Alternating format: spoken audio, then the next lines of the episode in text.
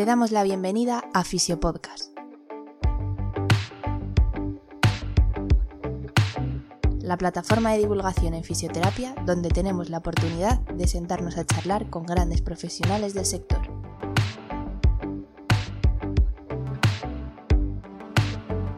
Nuestro lema, fisioterapia sin apellidos y conciencia.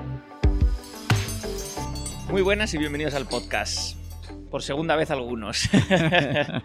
Eh, bueno, las, todo el vídeo que estamos generando en torno al Congreso, siempre estoy pidiendo una pequeña autopresentación. ¿A quién se pasa por aquí? ¿Quiénes sois? Rápidamente, ¿eh? ¿En qué ámbitos de la fisioterapia os movéis y por qué estáis aquí hoy? Ángeles, si te animas.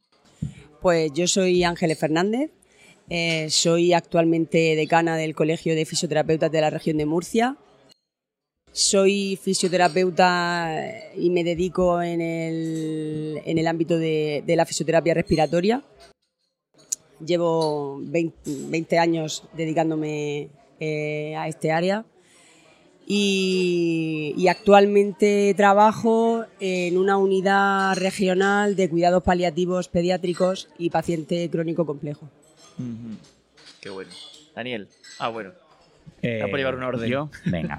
Eh, pues bueno, yo soy Daniel López, soy fisioterapeuta, eh, me dedico al ámbito respiratorio desde hace 25 años y yo trabajo en el Hospital de Gran Canaria Dr. Negrín, llevo, coordino la unidad de fisioterapia respiratoria ambulatoria y luego, pues bueno, soy profesor, profesor de la Universidad de Las Palmas de Gran Canaria.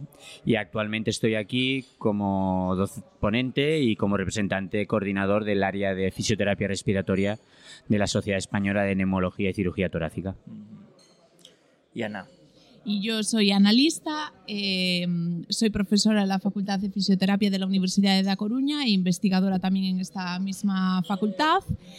Me dedico a la fisioterapia respiratoria en cuerpo y alma y estoy aquí como ponente, pero también como asistente porque apelando a ese podcast de nuestro presidente, que me encantó ese capítulo, pues sumándome al músculo asociativo del que hablaba Fernando. No me he perdido nunca desde que me egresé un congreso de la EF y por supuesto no me iba a perder. Aquí estamos al pie del cañón, Exacto, ¿no? exacto. Bueno, pues por meternos un poquito en... La verdad que la fisioterapia respiratoria en el podcast ha sido muy tratada, ¿eh? O sea, es una especialidad que eh, sin quererlo ha ido saliendo sin yo dedicarme a ello tampoco, ¿no?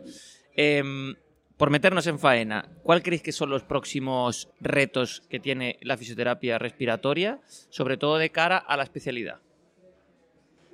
Bueno, pues por si me dejan mis compañeras y amigas. Por eh, Bueno, tenemos el principal reto, Rubén, tenemos un reto enorme en los próximos, años que es conseguir el reconocimiento oficial de la, especialidad. Ese es el principal reto. Y, apelando, como decía Ana, al podcast de, que, que entrevistaste a Fernando, eh, por primera vez, y ya uno peina canas eh, profesionales, eh, veo una unidad de la profesión que nunca había vivido en mi extensa carrera profesional y estoy convencido que ese reto lo conseguiremos pronto, más pronto que tarde, porque por primera vez, y anoche lo estuve comentando con el presidente del Consejo, con Gustavo, pienso que esa unidad es la que nos va a hacer conseguir ese reto y sin duda es el reto más importante que como profesión tenemos ahora mismo. Luego que añadir por ahí. Yo concuerdo, por supuesto, con lo que dice Dani. Además, esto es algo fundamental para que crezca la implementación de la fisioterapia respiratoria dentro del Sistema Nacional de Salud. Yo creo que uno de los grandes retos es que se generen bolsas de trabajo específicas que no dependan necesariamente del servicio de rehabilitación, eh, que dependan pues, de neumología, de los UCIstas, en las UCIs, etcétera, para que las personas que están viendo a los pacientes respiratorios sean especialistas en esta rama de la fisioterapia que es tan singular y que merece además esta población la atención de la mejor calidad posible. O sea que yo creo que sumado y eh, de manera colateral ¿no? a lo que dice Dani, este es un gran reto. A mí me gustaría añadir que es cierto que mm, tenemos muchas dificultades para implementar las, las especialidades, pero es verdad que cuando se planteó el tema de perfilar, bueno, de, mm, hacer bolsas de, empleo de fisioterapia, pero con un perfil, perfil de fisioterapia respiratoria, perfil de, mm, pediatría, perfil de suelo pélvico, al final eh, son parches parches para realmente no conseguir la especialidad, igual que lo han conseguido otras disciplinas como la enfermería. Entonces creo que debemos de ser insistentes y, y ahora, como ha dicho Dani, mm, unidos más que nunca sociedades, colegios, universidades, asociaciones de pacientes, que realmente ellos cuando, cuando son los pacientes los que, los Claro, que hablan. los que- y los que más los que demandan ahora. piden, sí, y, la- duda. y las asociaciones de pacientes no se conforman con un paciente, con un fisioterapeuta cualquiera. Ellos quieren un fisioterapeuta Claro. experto en Sí. esa materia. Entonces, mm, realmente es la sociedad en conjunto la que, la que, la que está solicitando y la que demanda sí Claro. o sí eh, las especialidades en fisioterapia.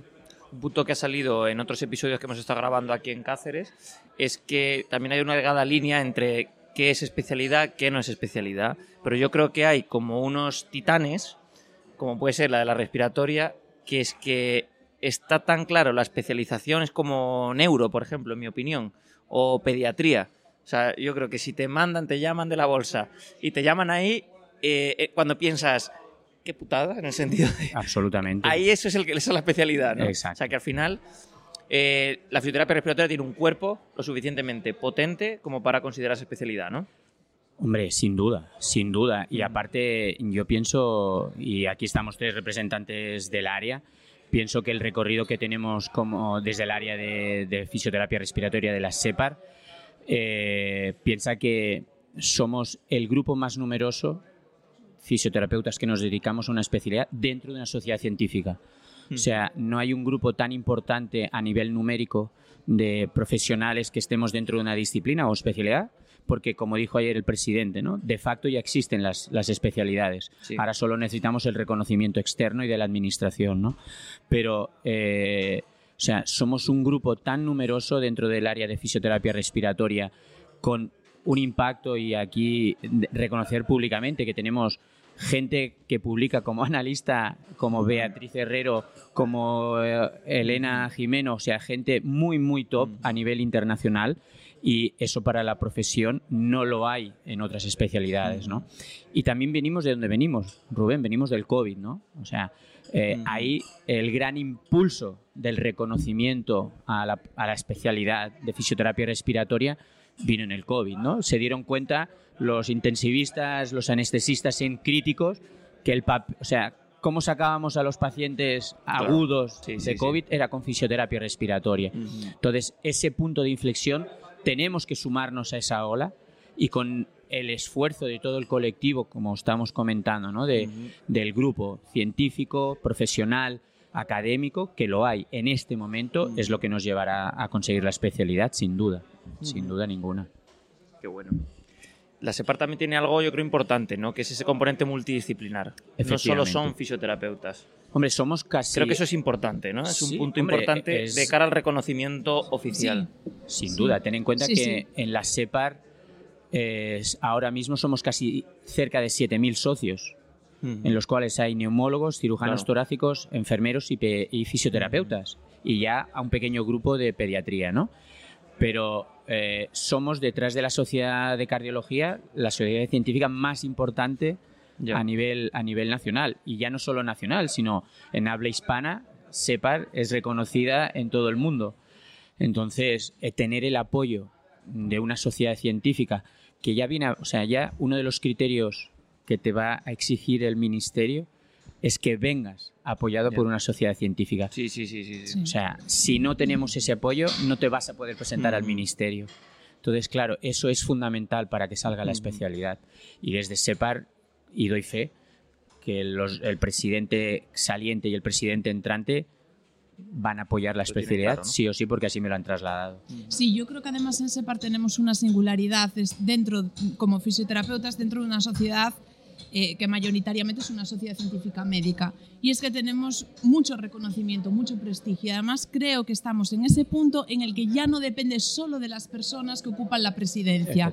Es decir, ya es algo que está de facto. Cuentan con los fisioterapeutas. Cualquier temática, las guías que hacen cuentan con los fisioterapeutas, cualquier curso que sale de formación cuentan con nosotros, en, los, eh, en las reuniones de invierno, en los congresos, nos valoran, nos Claro. tienen en cuenta, nos reconocen. Está instaurado. Eh, Totalmente. Sí, sí, sí. Y esto es que, claro, es fundamental. Y luego tenemos la singularidad de que nosotros dentro del área, pues somos un grupo muy bien avenido. Exacto. Eh, algunos tenemos con más afinidad que otros, pero yo creo que hay una hermandad y un respeto entre colegas profesionales eh, que, bueno, es muy bonito de vivir y te anima mucho a seguir sumando tu granito de arena Claro. porque hay mucho respeto y, y como decía Dani, ¿no? pues tenemos personas muy relevantes dentro del colectivo que tiran del carro y que además tienen la capacidad de enganchar a otros. sumar. Hay Ya. que ir ya con, aunque yo soy muy joven, pero ya pienso en el relevo generacional, ¿no? Quiere decir, hay que ir plantando la semilla para luego recoger la cosecha. Ujú. Creo que lo estamos haciendo bien en ese bueno. sentido. ¿Estás disfrutando del podcast? Puedes dejarnos tu me gusta o mejor aún, puedes invitarnos a un café y así apoyar al proyecto. Tan solo pincha en el enlace que tienes en la descripción y así tendremos energía suficiente para defender a capa y espada una fisioterapia sin apellidos y conciencia. No te entretengo más, volvemos con el episodio.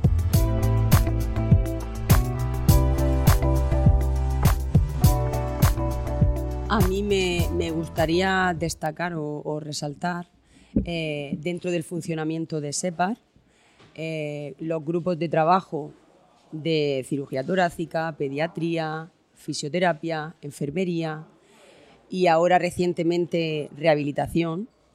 Eh, mm, quiero abrir un poco este melón porque es un tema que ahora mm, eh, bueno, eh, se está poniendo mm, En cuestión. es- sí, en cuestión. Y es verdad que me gustaría destacar y, y- y hacer esa comparación del funcionamiento de esta sociedad, nosotros los fisioterapeutas respiratorios como, un, como, como otro equipo más, eh, trasladarlo a la sanidad pública, a los hospitales, donde el fisioterapeuta solo puede estar en el servicio de rehabilitación.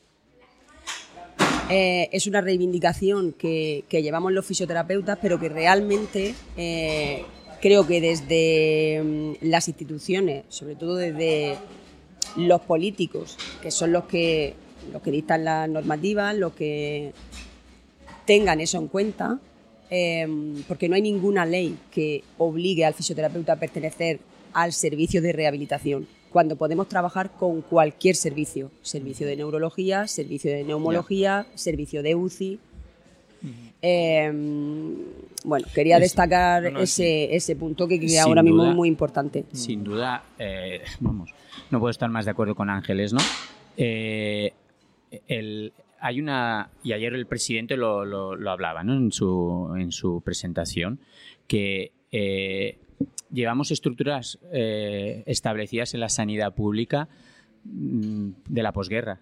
O sea, el crecimiento de la profesión Claro. nuestra no está al mismo nivel No ha ido de la mano de un desarrollo. De un reconocimiento. Sí, claro. O sea, ahora mismo no somos los fisioterapeutas de hace 40 años. O sea, es que ahora tenemos eh, en nuestros equipos gente pues, con doctorados, gente catedrática, tenemos gente muy Y el preparada. modelo de trabajo en general, claro. Exacto. Y, el y- y tenemos, como bien ha dicho Ángeles antes, ¿no? Tenemos el reconocimiento de los pacientes. O sea, una cosa que en el ámbito privado es de acceso directo, porque los pacientes acuden en acceso directo al fisioterapeuta, en el ámbito público todavía se, eh, eh, permanecen estructuras obsoletas que perjudican al propio sistema. O sea, se retrasa lo que es la atención al usuario. Claro. Y eso repercute pues, en listas de espera, repercute en costes sanitarios y esa, esa transformación que requiere el sistema público tiene que llegar en un momento a otro. ¿Por qué? Ujú. En beneficio de la sanidad pública, Claro. que es el acceso en primera instancia a la población. O sea, ya Ujú. tenemos, eh, dijéramos, proyectos piloto de acceso directo a la fisioterapia en atención primaria, Ujú. como tú bien sabes, Sí, ya has sí. entrevistado gente, ¿vale? Que eh, si se hace en primaria se puede hacer en especializada claro. de la misma manera. Y como Claro. dice Ángeles, o sea, depender una estructura jerárquica de un solo servicio no es ser funcional. O sea, si queremos que la sanidad pública funcione, la atención sanitaria funcione, tenemos que tener acceso directo de cualquier servicio. Es que esto es un melón gigante Sí, y sí. que es esta falta de transferencia de conocimiento que quería que saliese también en este podcast. Y además me gusta que- porque tenemos investigación, clínica tenemos un poco aquí el entonces, que la evidencia ya está tan claro, ¿no? Eh, Pero- Lo decía el otro día Raquel Sebio, ya que, que ya están diciendo desde la Cochrane, te dicen, qué pesado sois y ya está demostrado esto. O sea, de verdad, sigues investigando. Y ya, pero es que luego no se aplica en la, en la historia. Entonces, ¿qué más? Ya, ya hemos dicho alguna píldora que influye en esta falta de transferencia de conocimiento. ¿Se ocurre alguna más? Ana, por ejemplo. Dice la evidencia que se tarda una media de 17 años en transferir sí, los resultados desde los artículos científicos, desde la investigación a la práctica clínica. 17 Ujú. años. Es decir, que por el medio se ha quedado obsoleto el Claro. Y mucho de ese conocimiento se pierde. Eso también no se habla, es un- la teoría del cuello de botella. Exacto. Efectivamente. Entonces, bueno, esto es para pensárselo Totalmente. en profundidad. Pero, pero Eh, algunas cuestiones las hemos mencionado seguramente. eh, después yo creo que también tenemos nosotros la responsabilidad como investigadores y como clínicos de trabajar en modelos eh, de divulgación del conocimiento más contemporáneos. Ujú. Esto que estamos haciendo hoy es uno de ellos, ¿no? Esto que te he pedido, oye, quiero hablar de lo que acabamos de sacar, ¿puedo? Eh, ¿Me prestas tu espacio? Bueno, pues es es- esta forma de acercar más el nuevo conocimiento. Y después, pues hay que dar la matraca eh, en los espacios donde los hay que dar. Voy a poner un ejemplo que puede parecer muy tonto y muy sencillo de implementar, que es las nuevas ecuaciones de referencia de Ping y Pen que hemos sacado, para que realmente se usen, tienen que estar metidas, incorporadas en los equipos de medición. Y esto es que el técnico del I más D de cada departamento de cada casa comercial meta en el logaritmo esta ecuación y salga. Bueno, Y eh, de verdad que voy a dejar la piel en que esto suceda en un espacio corto de tiempo. pero- Nosotros te apoyaremos, nos- me entrevistarás mm, en unos años y estoy convencida de que vamos. Muchos, no- he mandado muchos emails y ni me han contestado.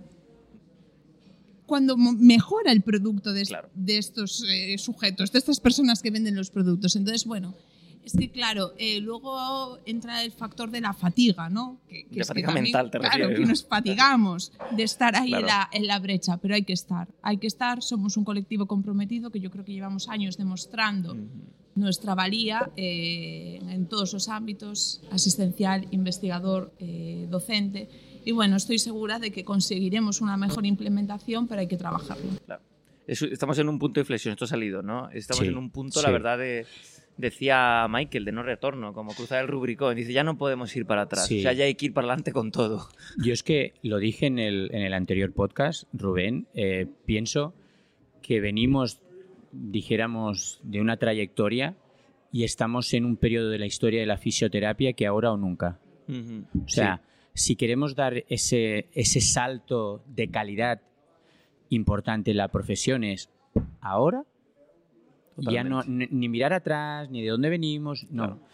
Sí. ¿Dónde queremos llegar? Efectivamente. La, Es que mente, las luces claro. largas del Mm. coche, ¿dónde queremos Sí. llegar? Y donde queremos llegar es lo que, lo que Fernando dice, lo que dice Michael. O sea, ya no hay vuelta atrás. Claro. Ahora ya solo nos queda crecer. Claro. Y todos de la mano, porque eso es algo importante. Es decir, luego habrá tiempo ya de solucionar las diferencias, que las hay y las habrá y siempre las habrá y, y es hasta bueno, ¿no? Pero vamos a tener claro dónde hay que ir y eso creo que tenemos que estar todos Sí. a una. Por eso es, lo que, es lo primero que he dicho. Claro. ¿no? O sea, Sí, sí, por sí. primera vez, y ya te digo, yo peino canas, Mm. mis amigas son más jóvenes que yo, pero yo sí que he visto esa trayectoria y te lo dije, ¿no? Yo sí que he visto esa trayectoria de, de no tener importancia hasta que ahora todo te lo pregunten, Ya, ¿no? Oye, ya. ¿qué dices, Sí. Dani? ¿Qué opinas? ¿Cómo estás? Claro. ¿Ves- mm, ¿Crees que le podemos...? Eso, sí, sí, sí, sí. eso Eso, es- marca la diferencia. eso marca la diferencia, ¿no? Lo que comentaba Ana ahora, ¿no? O sea, es que tienes el reconocimiento de los compañeros, tienes el reconocimiento de los neumólogos, de los cirujanos torácicos. O sea, eso antes no existía. O sea, antes éramos como transparentes dentro del colectivo. Y ahora sacamos manuales, Mm. como hemos sacado el manual de cirugía torácica, conjuntos. Claro. O sea, eso hace 15 años atrás era impensable. Y ahora, ahora yo siempre a mis alumnos se lo digo, tenemos la oportunidad histórica de que si ahora nos vamos todos de la mano, nos quedaremos, las generaciones que vengan detrás, Claro. nos arrepentiremos del legado que dejemos. Y hacer un poco un llamamiento también a la gente joven Eh, desde el Sí, colegio, por ejemplo, sí. estoy seguro que porque la, la participación tiene que mejorar y, y sobre todo en la gente joven, que no, no vemos la importancia de seguir ese camino. O sea, es, es el punto de no retorno, pero en el sentido de que hay que continuarlo.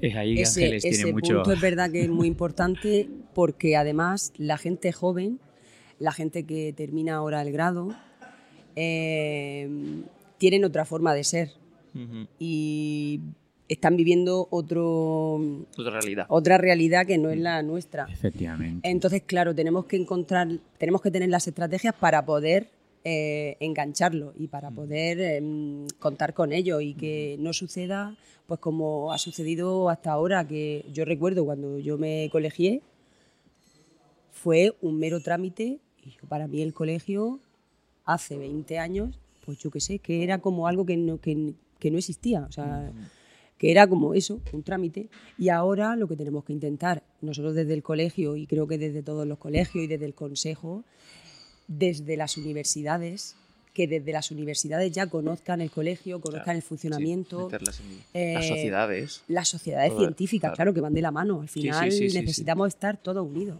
Yo en este último año, lo comentaba antes con un compañero, estoy observando esa unión, esa unión entre la AEF, el consejo, los colegios, mm, Ya. asociaciones de pacientes, estamos todos Ujú. como remando ahora mismo en, una, en un, en un bueno. mismo sentido. Creo que eso es clave para el éxito de, de la profesión. Yo por poner una puntilla de positivismo, oye, estaba ayer dando la ponencia y veo entre el público un exalumno de la facultad, luego otro, luego otro, y digo, oye, qué bien, están recién egresados, están aquí.